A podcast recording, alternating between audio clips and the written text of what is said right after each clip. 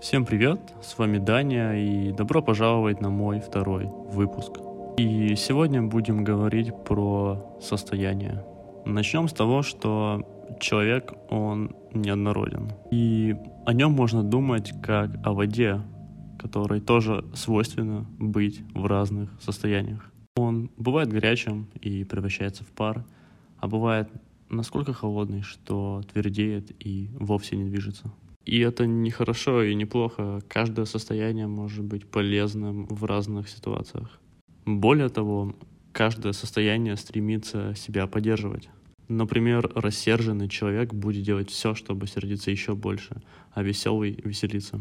И вот это все стоит учитывать при общении, потому что не во всех состояниях мы способны хорошо поговорить. Мы же обычно не обижаемся на чай, который горячий и который невозможно пить. Мы просто берем холодной воды и добавляем. И есть ли смысл обижаться на человека, у которого, возможно, проблемы со здоровьем сегодня, либо у него что-то плохое произошло, и он находится в таком злом состоянии? Вот есть ли смысл обижаться на то, что он не оценил нашу шутку, либо как-то грубо отреагировал на нашу просьбу? Возможно, имеет смысл попробовать долить туда холодной воды и попробовать повлиять как-то на его состояние, либо дождаться, пока он остынет, дождаться, пока его состояние будет другим. Вспомните ситуации из жизни, когда, например, вы как-то поссорились с другом, либо вас обидели, и у вас в голове такая мысль, что ну все, с ним больше я не буду общаться, он мне больше не друг, я вообще его ненавижу и хотите его из жизни вычеркнуть. Либо когда вам говорят, что ну все, это конец, мы расстаемся, мы больше не будем общаться и все такое. И в такие моменты стоит понимать, что мы как люди не всегда придерживаемся того, что мы говорим. И зачастую такие фразы и какие-то решения — это нереальный выбор которого вы будете придерживаться в будущем, а это лишь способ э, разрядить свои эмоции. Или пример, когда ваш друг просит вас что-то сделать и говорит, что ну слушай, с меня шоколадка, с меня еще что-то. И это, ну, иногда это понятно манипуляция, а иногда просто человек искренне хочет вам это сделать, потому что в моменте вот он находится в таком состоянии, скажем так, не знаю, благодарности, либо в такой потребности в вас еще что-то но в реальной жизни спустя какое-то время он про это просто забывает. И такого много.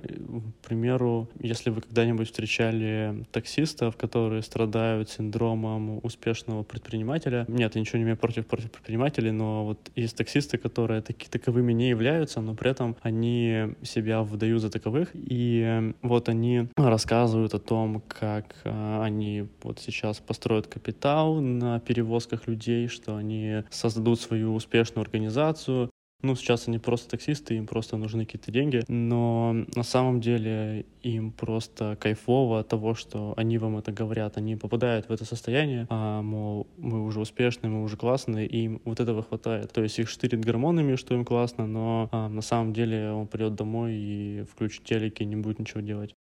Может быть, знаете такого рэпера, как Гуф, и когда-то давно у него была популярная песня Ice Baby, и там э, он говорит о том, как он ее будет любить вечно, даже когда он будет на небе, но на самом деле у них уже сейчас э, куча поменялось партнеров, уже дети от других э, партнеров. В общем, э, реальность, она всегда другая. Вот. Но в момент э, записи Гуф понятно, что он находился в этом состоянии, и он испытывал а, ну, искренне такие чувства, ну и вот это так проявлялось в таких вот а, нереалистичных обещаниях.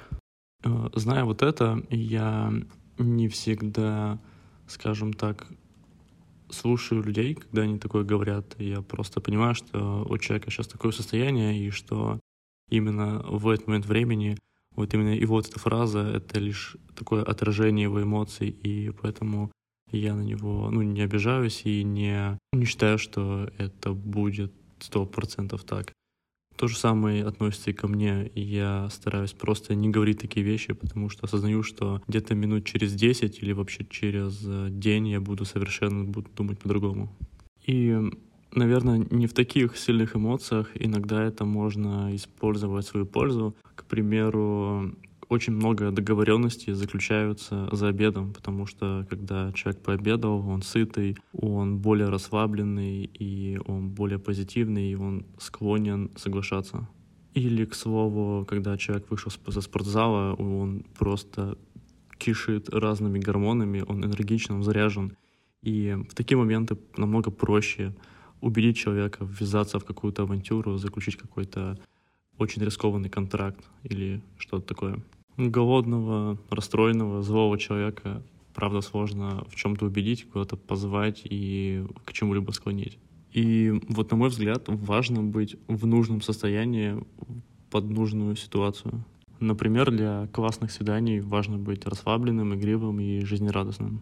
Попробуйте буквально на секунду представить, что у вас во рту кислый лимон, и вы его жуете.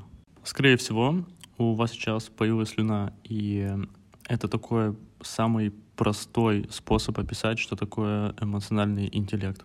И он бывает четырех уровней. Самый первый уровень — это когда ты точно способен описать свое текущее состояние, назвать все свои эмоции и чувства. Второй — ты способен сделать то же самое, но уже с другим человеком. Третий, ты способен менять свое состояние на другое. Например, превратить тревожность в поток шуток и смеха. И самый последний, наверное, самый такой трудный и сложный уровень — это менять состояние других людей. А теперь немного другой образ. О человеке можно думать как о таком коктейле, который все никак не может перемешаться. Мы вставляем трубочку в стакан, начинаем пить, и иногда мы чувствуем горечь иногда мы чувствуем сладость. Потому что где-то трубочка попала глубоко внутрь, а где-то осталась на поверхности, и каждый раз оно по-разному.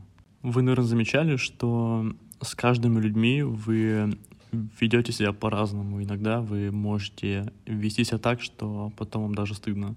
Иногда вы ощущаете себя просто самым лучшим, самым интересным человеком в мире.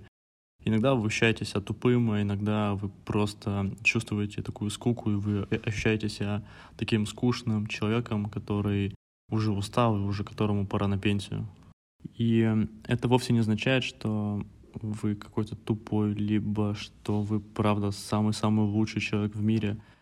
Это лишь такие мысли и состояния в момент разговора. И еще раз, э, люди неоднородны. Если вы общаетесь с человеком, и вы думаете, боже, какой он токсичный, боже, какой он просто ужасный. Скорее всего, если вы подберете другую точку, вы подберете такой условно код к, к другой его части и будете общаться с той его частью, которая хорошая, которая позитивная, которая классная, вы совершенно поменяете вот это вот взаимное состояние в момент разговора. И когда был в универе, я дружил с несколькими ребятами, а, и почему-то два человека ненавидели третьего.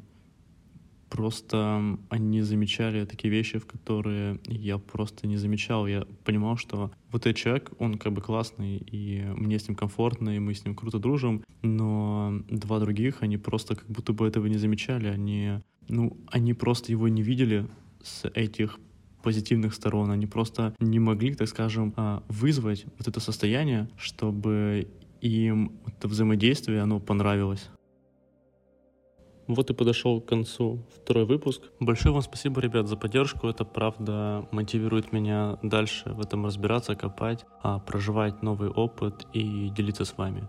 И чтобы этот подкаст дальше развивался, чтобы о нем узнавало большее количество людей, я буду очень благодарен, ребят, если вы поставите лайк на платформе, где вы слушаете, либо 5 звезд, если это iTunes, и также поделитесь об этом в социальных сетях. По странице реплика в Инстаграме меня тоже можно легко найти, мне можно написать и обсудить любую тему, которая вам интересна, я буду очень рад вас видеть. И до новых встреч. Я уже в процессе записи следующего выпуска. Так что ждите.